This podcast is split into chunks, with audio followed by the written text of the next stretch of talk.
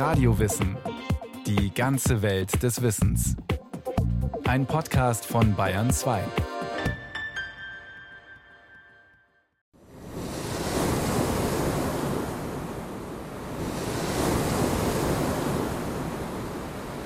Wenn ich jetzt hier sitze und mir eine, eine große Welle anschaue, dann habe ich Angst vor der Welle. Dann bereite ich mich darauf vor und dann baue ich Respekt für die Welle auf. Das heißt, ich respektiere, dass die Welle stärker ist wie ich.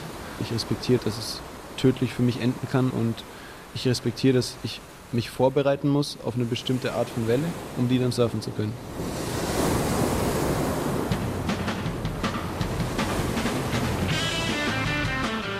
Es gibt Zeiten, da träumt Sebastian Steutner jede Nacht von Wellen. Sie sind sein Leben.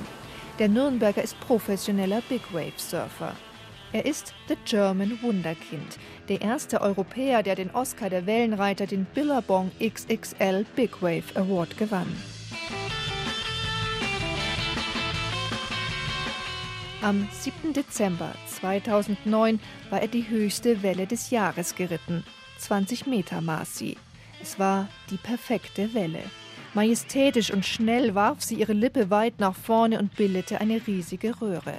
Entstanden in einem nordpazifischen Sturm war sie rund 3000 Kilometer gereist, bevor sie nahe der Küste Mauis auf einen fächerförmigen Riff brach. Haifischrachen, Jaws, nennen die Surfer diesen magischen Ort.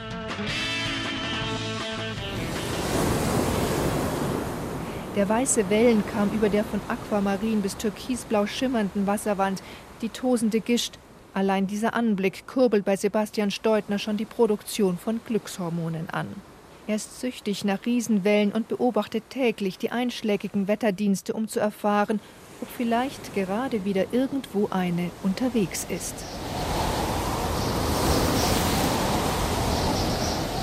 Nordatlantik, 12. Dezember 1978.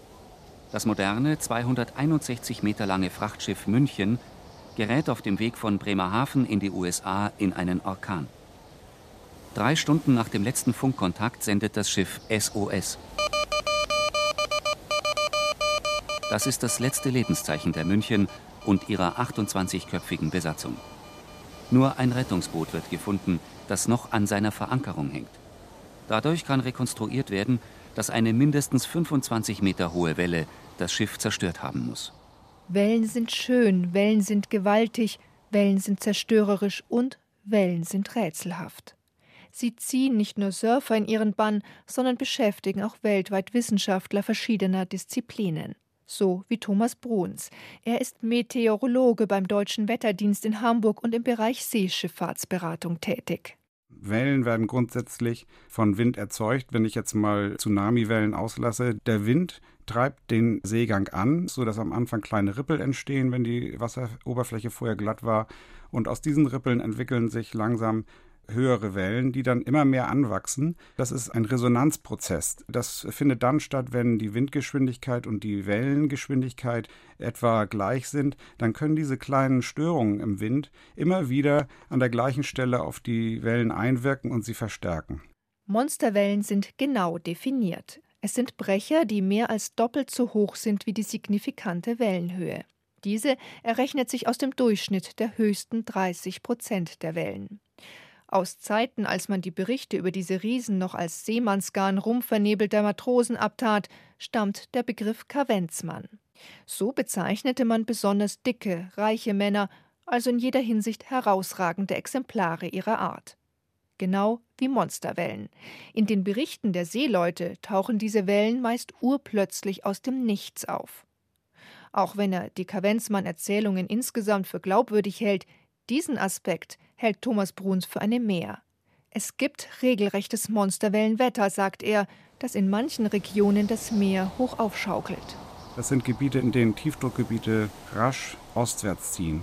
Diese Tiefdruckgebiete sind mit starken Winden verbunden. Entsprechend hoch sind dann auch die Wellen.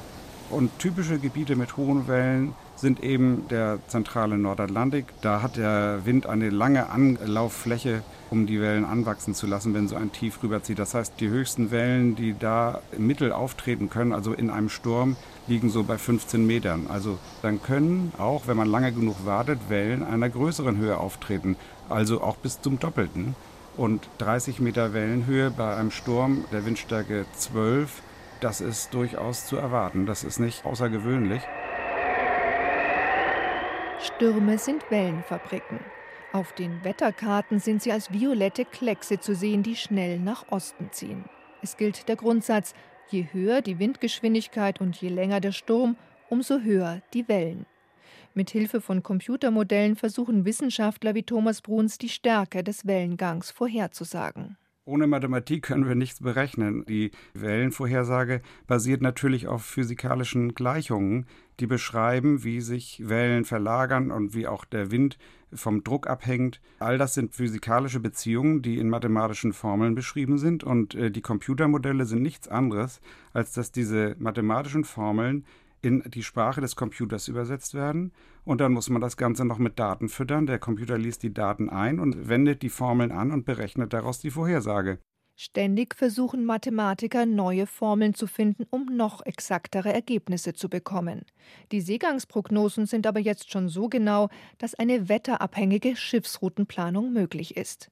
Wenn Thomas Bruns von einer Reederei eine Anfrage für eine optimale Route von Hamburg nach New York an einem der nächsten Tage bekommt, dann berechnet er, wo das Schiff fahren muss, damit es sicher und trotzdem pünktlich ankommt.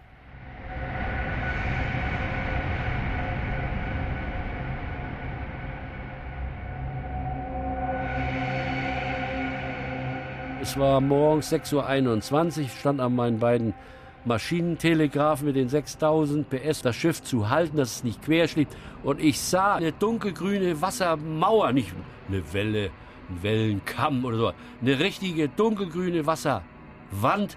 Die war schon nah, beim Schiff war ja dunkel. Die Seepeitsche, die See war nur ein Schaum, als hätte einer 10.000 Kilo Waschpulver da reingeschüttet. Weißer Schaum.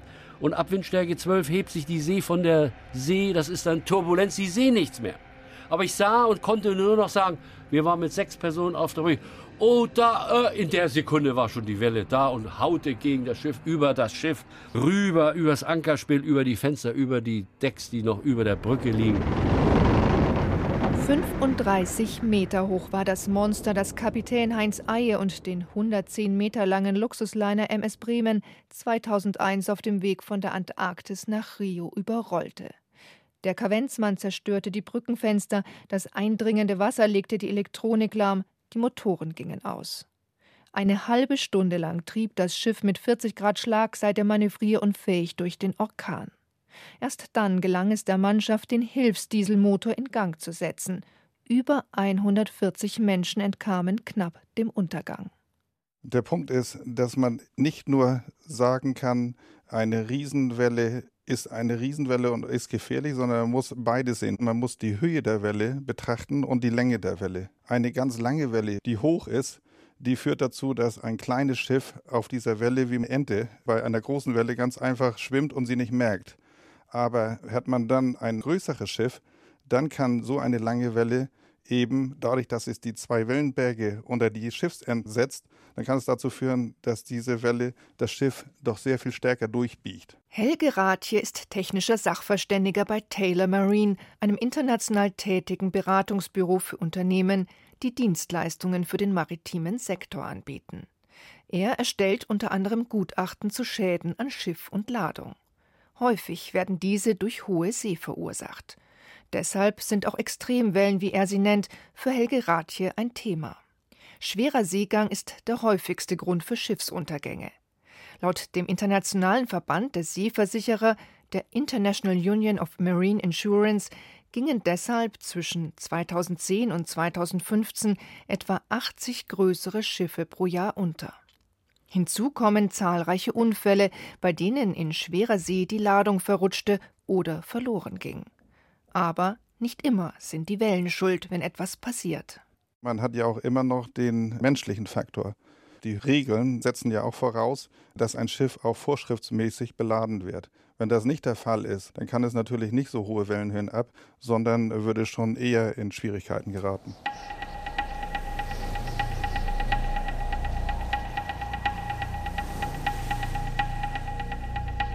Nordsee, 1. Januar 1995. Ein heftiger Sturm tobt.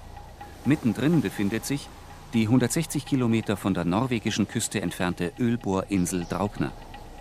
Die signifikante Wellenhöhe liegt bei 12 Metern, bis um 3 Uhr nachmittags plötzlich eine Monsterwelle auf die Draupner zurollt. Das Lasermessgerät an der Unterseite der Plattform misst 26,5 Meter. Seit diesem Vorfall gilt die Existenz von Extremwellen als erwiesen.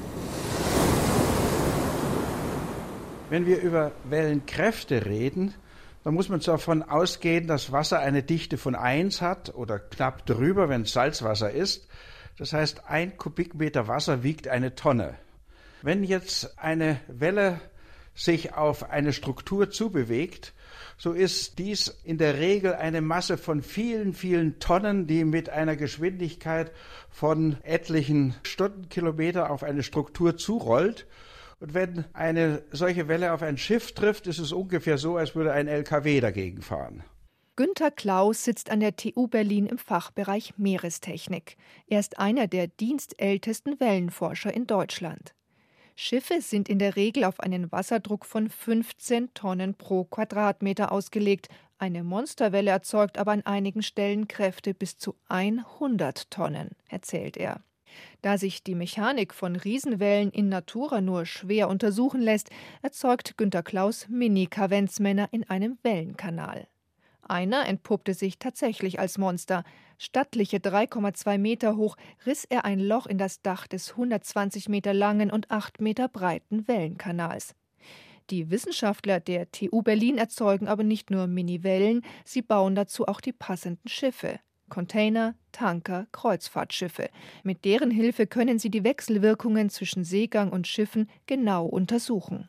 Begleitet werden solche Analysen durch Untersuchungen mit einem Computer, wo wir Programme haben, numerische, nichtlineare Prozesse zu berechnen, wo wir dann nach den gleichen Prinzipien die Überlagerung dieser Wellen simulieren können und ebenfalls die Schiffe dann in lauter kleine Elemente aufteilen und auf jedes dieser Elemente dann die Kraftwirkungen studieren, um dann die Bewegungen einer solchen Struktur zu berechnen.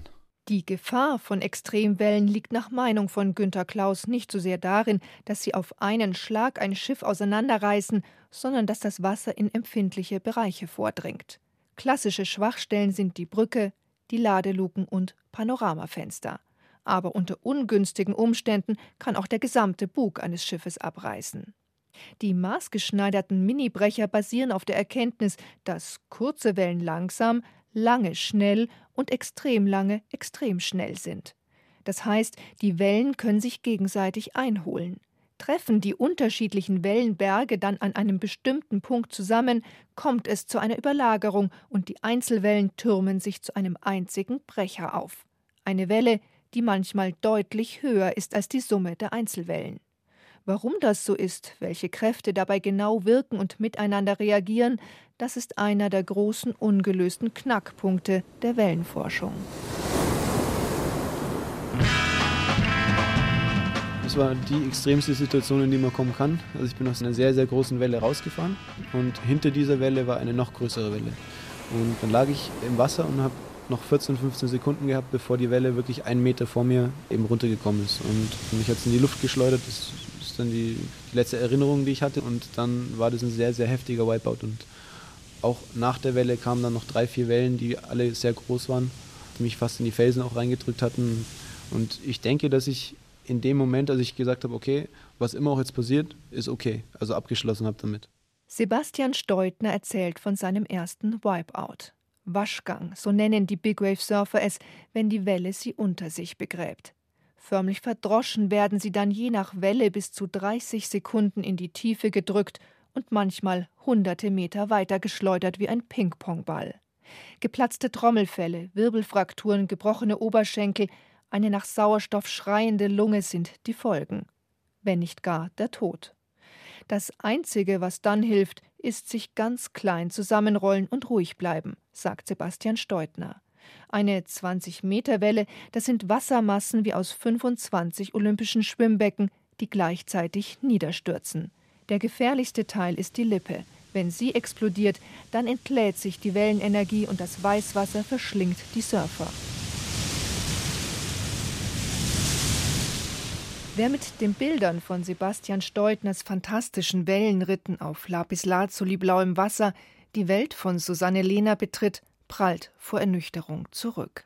Ihre Welt, das sind die Grautöne von Satellitenbildern, auf denen sie mit Begeisterung Wellen erkennt.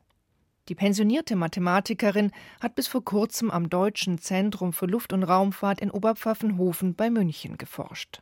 Wenn man es am Anfang sieht, denkt man oft, das sieht noch gar nicht so klar aus. Aber wenn man jetzt da genau hinschaut, sieht man schon einige Stellen auf dem Bild, wo man hier zum Beispiel ganz typischerweise eine, einen helleren Kamm und ein tieferes Tal erkennen kann, dadurch, dass man also einen großen Kontrast zwischen den Grauwerten hat. Und daraus kann man hier in dieser Gegend, sehen Sie das? In dieser Gegend kann man tatsächlich sehen, äh, hier hat man zum Beispiel eine höhere und steilere Welle, während in dieser Gegend zum Beispiel der Kontrast nicht sehr stark ist und da sind die Wellen nicht so hoch. Susanne Lehner ist Spezialistin für Gewässerfernerkundung. Das heißt, die Wissenschaftlerin kann aus den hochaufgelösten Daten von Satellitenbildern nicht nur die Höhe, Richtung und Länge des Seegangs herauslesen, sie erkennt auch, wo er sich fokussiert, und sie kann sogar ausrechnen, wie die Unterwassertopographie aussieht. Vor ein paar Jahren haben Susanne Lehner und ihre Kollegen untersucht, wie häufig Monsterwellen auftreten. Auf tausend über alle Ozeane verteilten Satellitenbildern fanden sie pro Tag drei bis zehn Extremwellen. Berüchtigt sind neben dem Nordatlantik auch der Nordpazifik und die Regionen rings um die Antarktis. Oder der Agulasstrom an der Südostküste Afrikas. Mit 2,5 Metern pro Sekunde zieht der warme Strom nach Süden und wenn er dann auf nordwärts peitschende Sturmwellen aus dem Atlantik trifft, dann wird er förmlich ausgebremst. Dort, wo sich die Strömungsgeschwindigkeit rasch ändert, ist es siebenmal so wahrscheinlich, einer Monsterwelle zu begegnen als anderswo, erklärt Susanne Lehner. Ähnlich verhält es sich wenn Dünung von zwei starken Stürmen sich kreuzt, dann können dort besonders hohe Einzelwellen entstehen und auch besonders gefährlicher Seezustand, weil der Seemann nicht mehr sagen kann, von welcher Richtung dieser Seegang nun gekommen ist. Man kann nicht mehr gegen ansteuern. Und das wäre dann sozusagen die Kreuzsee, die ist eben auch gefährlich und kann hohe Einzelwellen erzeugen. Ein Satellitenfrühwarnsystem für Küsten, Schiffe und Offshore-Anlagen ist das ehrgeizige Ziel von Susanne Lehner. Theoretisch wäre das möglich. Doch für eine verlässliche Monsterwellenvorhersage bräuchte man fünf zusätzliche Satelliten, sagt sie, die die Weltmeere überwachen. Eine Sache kann ein Satellit auf alle Fälle nicht, und das ist eine Vorhersage machen. Insofern arbeitet man immer mit einem Wetterdienst zusammen, der diese Vorhersage regelmäßig macht. Da geht es bei beiden in dieselbe Richtung. Man möchte höhere Auflösung, man möchte bessere Vorhersagen, auch in Küstennähe haben. Die ganzen Bauwerke, die jetzt in der Nordsee gebaut werden, zum Beispiel die ganzen Offshore-Windparks, brauchen alle viel bessere und viel genauere Vorhersagen. Das war nachts. Ja, wir haben gespürt, dass einmal plötzlich eine Stille herrschte. Es wurde schlagartig still. Wenn man sich vorstellen, wenn der Wind mit Windstärke mehr als 9, 10 weht. Es ist eine Geräuschkulisse wie ein startender Düsenjet. Und diese plötzliche Stille war eigenartig, richtig gespenstisch. Und ein paar Sekunden später spürten wir alle, dass wir schwerelos wurden. Das Schiff hatte keinen Auftrieb mehr. Wir sackten in ein tiefes Loch. Es knallte und wir merkten, dass also eine große See über das Deck lief, über die Container vom Vorschiff gegen die Brücke knallte. Und wie wir uns besonnen hatten, war es schon vorbei. Kapitän Bernd Appel war in dieser Dezembernacht des Jahres 1978 mit seinem Containerschiff im Nordatlantik unterwegs, als aus dem Sturm plötzlich eine 30-Meter-Welle auftauchte. Alle 25 Container, die sich auf dem Vorschiff befanden, wurden zerstört. Der Bug des Schiffes war danach um fünf Zentimeter schmaler als vorher. Die Wucht der Wellen hatte die Stahlplatten einfach zusammengedrückt. Also das Gefühl, was ich auf der ersten Welle hatte, das habe ich bis jetzt noch. Das ist nämlich die physische Kraft einer Welle, die irgendwie 100.000 Tonnen Gewicht hat und einen innerhalb von ein paar Sekunden auf 70, 80 km/h beschleunigt. Das kann man, kann man eigentlich so in Worten nicht beschreiben. Das ist, muss man selbst erlebt haben. Und das habe ich jedes Mal wieder. Das ist ein, ein Gefühl, als Mensch an einer der größten Kräfte der Natur irgendwie teilzuhaben und das auch noch sportlich erfolgreich umzusetzen. Das ist ein, ein Wahnsinnserfolgserlebnis und ein Gefühl, was man nicht beschreiben kann. Jede Welle hat ihren eigenen Charakter. Keiner weiß das besser als die Big Wave Surfer. Es gibt weltweit nur rund 15 Orte, an denen mehr oder weniger regelmäßig surfbare Riesenwellen auftauchen. Kein Wunder, dass Big Wave Surfer neben ihren physischen Fähigkeiten vor allem eines brauchen: Geduld. Manchmal warten sie monatelang auf den nächsten Brecher. Warum bringt sich ein Mensch freiwillig in Lebensgefahr? Weil er sich nie so lebendig fühlt wie in den Tagen nach einem erfolgreichen Ritt, erzählt der Surfer Sebastian Steutner. Big Wave Surfen, sagt er, das ist wie wenn man eine Buckelpiste hinunterrast, auf der sich die Buckel ständig bewegen und man zusätzlich eine Lawine im Nacken hat. Mittelmeer, 3. März 2010. Das 207 Meter lange Kreuzfahrtschiff Louis Majesty wird auf dem Weg von Barcelona nach Genua von acht Meter hohen Wellen getroffen. Die durchschnittliche Wellenhöhe lag zuvor bei drei Metern. Die Riesenbrecher zerstören die Panoramafenster des Salons und fluten den Raum. Zwei Passagiere sterben, 14 werden verletzt.